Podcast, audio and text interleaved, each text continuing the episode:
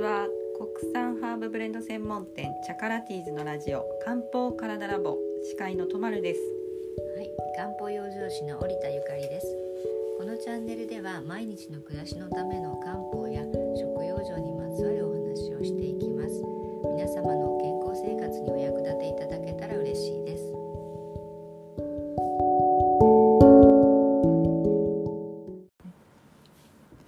はい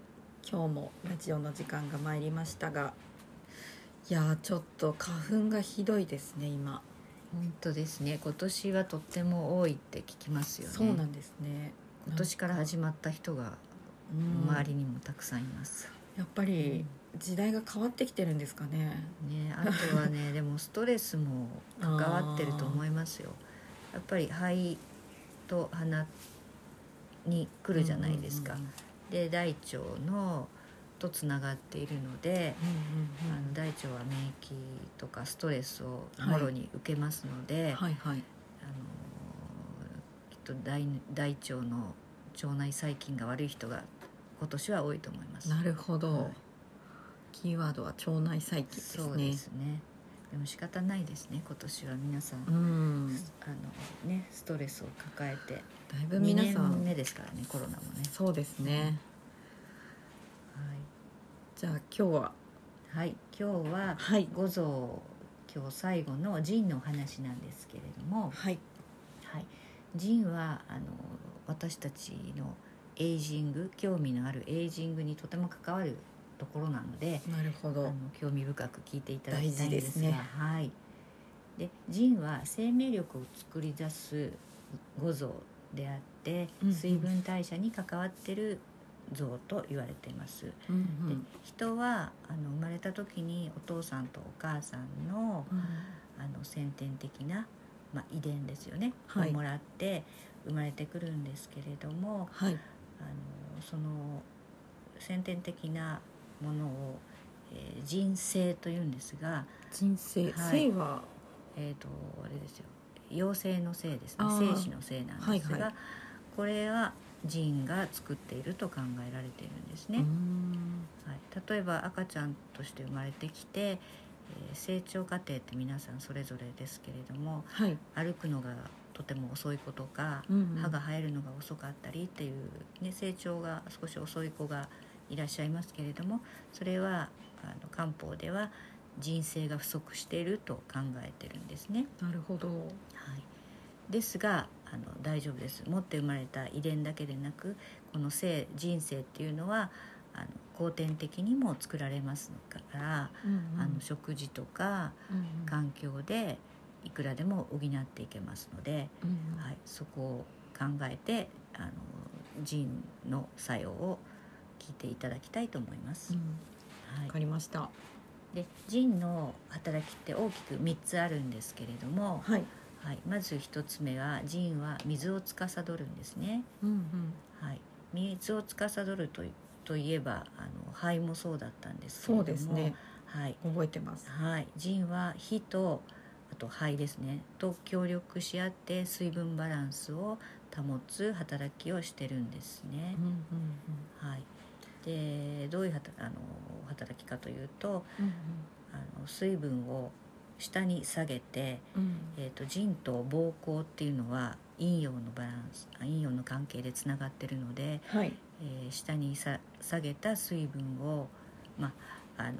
余分な水分ですねそれは膀胱に下ろして尿として排出排出するんですね。うんなるほどはい、であの必要な水分はもう一度肺に戻してそこから肺が、えー洗髪作用とかうあのん体全体に巡らせてくれるという働きをします。なるほどはい肺が、えっと呼吸とともに水を体に巡らせる役割だとしたら、はい腎はそれのあの、まあ、いるいらないをこう調整してくれるような感じってそうことですかね。膀胱に下ろしてるのが腎なんですねうん、はい、だからこれなはるほどこの作用が悪くなると尿の出が悪くなったりうんうんあのい尿の勢いが悪くなったりああとまあひどくなるとむくんでしまいますよね外に排出でき出なないいのでからですはい、ね。そうですね、はい、で次に腎は脳気を司るという、納期はい、働きをします。はいはい、でこれも呼吸っていうのは肺の仕事なんですがはい肺を助けて呼吸もしているんですね。はいどういう作用かというと肺は普通にこう外からの、えっと綺麗な酸素あの空気を取り入れてはい呼吸しますけれども取り入れた酸素は下の方にも行かせなくちゃいけないんですね。うんうんその時に腎が、えー肺を助けて下の方に引き下げてくれる、あーこれが納期っていうんですが漢字はあの収める気なんですね、うーんなるほど、はい、でこの作用が鈍ってしまうと肺が肺呼吸呼吸自体が浅くなってしまったりうんうん慢性の呼吸器のあのトラブルが起こってきたり、うんうんはい、下の方にやっぱりあの呼吸ってしてるものなんですよね意識はしてないんですけれども、うんうんこれが行き渡らないとあの慢性の疲労が起こってきたりといううん体調不不良が起こります、下半身の疾患とかにもつながるってことですかね、うんそうですねその納期がそうですあの、ま、あの腎っていうのは本当に下半身の臓器でうんあの、ま、下半身を管轄してるって考えていいんですけれども、うんうん呼吸はあの上だけでしてるもんじゃないので、うんうん下に下ろしてきてるっていう作用があるんですね。はい、うんあの足にできる霜焼けとかも、そうです酸ね素や不っぱ足りってことですかねあの腎の機能が悪くなるとまず下半身のトラブルが起こりますうんはいだからその霜焼けなんかも血流が悪くなるっていうことですよねうんあの血流が悪くなったり足腰がまああのお年めした人だと重くなったりっていうことが起こるんですが全部つながってるのでそのね下だけに霜焼けができるっていう人ははい腎の機能を疑ってもいいかもしれないですね。そうですうね、んその場合やっぱりあの腰から下を温めるっていうのが大事ですね。はい。そしてですね、腎は骨を作り、髄を作り、脳に通じていると言われています。はで、い、この時のまあ骨はわかりますよね。うん髄っていうのは骨髄の髄なんですけれども、はい。はいえっ、と腎は、えー骨髄、えーすえーあとこうなんて言うんでしたっけ、背骨、背骨の髄とか、あと、脳髄とも漢方では言うんですが、ここがつながってますので、うんこの機能が悪くなることであの脳の老化ですですとか、まあ、骨ができないとかっていうことが起こってきます、うんうんはい、なるほど記憶力が減退したりというのもうんうこんの機能が衰えることからくると考えられてますね。体の一番、まあ、中心になる骨というか、支柱ですもんねそうですよね。バイパス大きはないバイパスってことですそもうんね、ですね。ここがね、あのうまくいかないと、やっうんぱ脳に通じないっていうことですよね。うんはい、またのあの腎の特徴として不調がどこに起こるかというと耳と妊飲なんですね。はい、陰妊陰は二つに陰陽の陰ですねそうですね。これはどこかというとあのまあ腎は下半身なんですけれども、はい、えー尿道を含むあの前の方の生殖器と、うんうんえー後ろの肛門の妊飲なんですね。これをうんまあ陰というんですが、はいはい、でそうです。ここがあの不調になると。うんえー排尿困難とか、まあ、性交に問題ができたりとか、出産ですとか排便にあの影響が出てきます、うん流産なんかもこの任意に関係すると言われてますね、はいでまあ、耳っていうのはやっぱり老化とともにえー衰えるんですがやっぱり年齢以上にうん耳がの聞こえが悪くなるっていうこともありますのでそういう場合は腎の働きを疑うといいですね。あー突発性難聴とかも、もしかしたらその、うん急関係あ急ると思いにます腎が、まあ、悪くなったりとか負担がかかっちゃったっていうことはあると思いますよね。まあ過労とかなんとかでやっぱり下半身に影響が出ることがあります。うんなるほどはい、はい、それで今までお話ししましたがこのように腎は成長とか老化とか生殖機能に深く関わってるんですね。うんはい、でそう老化にすごく関わってるので、うんまあ、私たち年代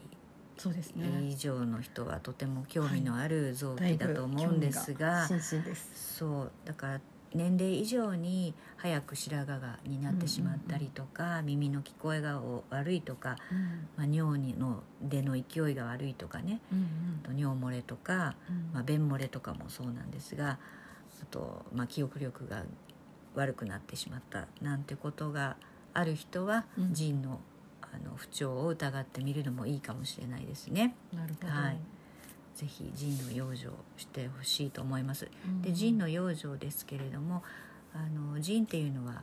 冷えがとても苦手なのでう、んあの冬にあのダメージを受けやすいんですよ。うんうんうんでまあ、冬だけじゃないんですが下半身から下腰から下を冷やさないっていうのは腎にとってうんとても大事なことになります。なるほど、うん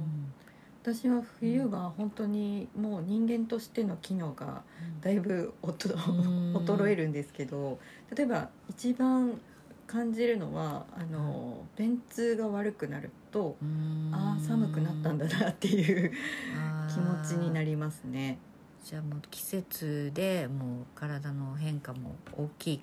そう春で子すさんはそうねなんですね。だからもうぜひぜひ漢方うでん自分の体のあの不調がどこにあるのかっていうのが分かるようになるとそうですすごくね対処しやすいと思いますよ。ななんかこううん一年のサイクルでこの季節はどんな感じかなっていうのうがん記録しておくとうん、いい結と構思自いま分すの。ことも分かってきそますようね。まあだから体質って多分ねそのん皆さん違うので、あの冬に弱くなる春子さんはやっぱり腎をこれからも養生していかないと。そうですね。もう怖いこと言いますけれども、うん最悪あのエイジングが進んでしまいますん で来年グレーヘアになってるかもしれない。そうですね気をつけてください はいなるほど。そうまあそれで私たちができることは、まあ、まずは食養生だと思うんですけれどもはい。腎の食腎にいい食材っていうのは黒いのが多いんですよ、うんははいい、漢方ではね色分けがはいはい。ありますけれども腎は黒なんですねうん。で黒ごまとかきくらげ、えー海藻類黒いですよね、あと牡蠣とか、まあ、くるみとか山芋っていうのもあるんですが、まあ、それは白いですけれども、あのナッツ類もすごくいいですうんうんで山芋なんかはあの漢方では三薬っていう名前なんですが山の薬ですねうん。はい。あの腎によく効く、あの昔からある漢方薬で六味地黄丸とか八味地黄丸があるんですけどえー。はい。それには必ず入ってる、うんあの生薬なんです。なんか山芋取ってくださいすごですねこれ全部私今食べたいあっていつもそうですか。ほぼ毎日食べてますね。あやっこぱりのどれかを。わかります。でもそのその感性はすごく大事にした方がいいですね。必要なものをみんな食べたくなるそんうですよね。。欲してるんでしょうねそう体でが。す。あ山芋なんかもまあ毎日食べるのもどうどうかと思いま すが、そうですね。ちょいちょいちょい食べていただきたい。うんバランスよくですね。そうですねで漢方ではねあの山芋も、まあ、とろろ芋なんかにするよりははい。あの温めて煮込んだものの方がうんうんあの消化にいいですしそうですよ漢方ね。的にはいいです、煮詰めるとうん陰の食材も陽にそうですね転ずるというそうなんですそうなんですことを聞いたことがあります、はいやっぱそういう私なんかカレーにも山芋入れますあしーゴロゴロですうんうねんゴロゴロして、はいそういう使い方もできそうますね。ですねはいあとハーブなんかですと杉菜とかトウモロコシのひげなんかはあうんうの、ん水発見も良くなりますしから腎の機能を助けてくれますし、うんうんドクダミとかウコンなどもおすすめです杉菜は慢性腎病なんかは、うんあの海外では杉菜のエキスを飲ませて治療に当たるっていうのはよくああるんですよ、うんうんはい、杉菜なんてもう田舎に行ったらそうですよもう山ねほどありますもん農ね。家の人にとってはもう意味嫌う、あの雑草なんです がもうそのぐらいやっぱ生命力がすごいんですよ。ああそういうことですねう。んやっぱそういうものってそれだけ強いからた強いからくですさん入ってくるんではすね。い、気をつけるのは農薬のかかってない、うんうんうんあの杉菜を取ってきて、うんあのまあ煎じるなりするっていうことが大事ですよね、はい、わあ農薬には気をつけてくださかりました。なるほい、ど。はい、なんこかれちょでっとうん人、人と直接関係あるお話ではないんですけど、うん私はまあ一応6月夏ですかね夏生まれだと思うんですけど、はい冬がもう本当に苦手うんうんなんですがその生まれてるその単誕季生節月によっねてその漢方って変わったりしますか、そうですね私も先生術は私も知らないんですけれどもやっぱ夏に生まれている人は冬に弱そうです よね単純にね生まれた場所とかにもよるかもしれないんですけど、そうですよねなんとなくその冬に対する抵抗感ってあるなって思っうんうんうんうてんそれは結構その、うん、夏から始まった季節っていうのが関係してるのかなとかっていうふうあにるあ思るっかたんもでしすれけないどですねちょっと調べてみますね、うん私も9月生まれですけど冬は本当に弱いですし、なるほど。 9月も上旬なんですけれどうんうんそうやっぱりね腎を痛めるってあの老化に直結するのであのはい、気をつけていただきたい。そうですね。はい、あの私の年代になるはとい私50代ですけれども、やっはい、ぱりあの尿漏れまでは、まあ、そういう話まではしないけれ ども男性はやっぱりあの下半身機能が弱るっていう話は聞きます。それを見てるとやっぱり不節制していらしたかなっていうなるほど。気はしますよねう。んそう前立腺なんかも腎のうん問題ですし、はい、まあ、心してはい、わ腎を養生していただきたいと思います。かりました。えー今日は五臓の最後の回の腎についてお話を伺いまはしいた。、終わってよかったです。ご像が。そうですねはい、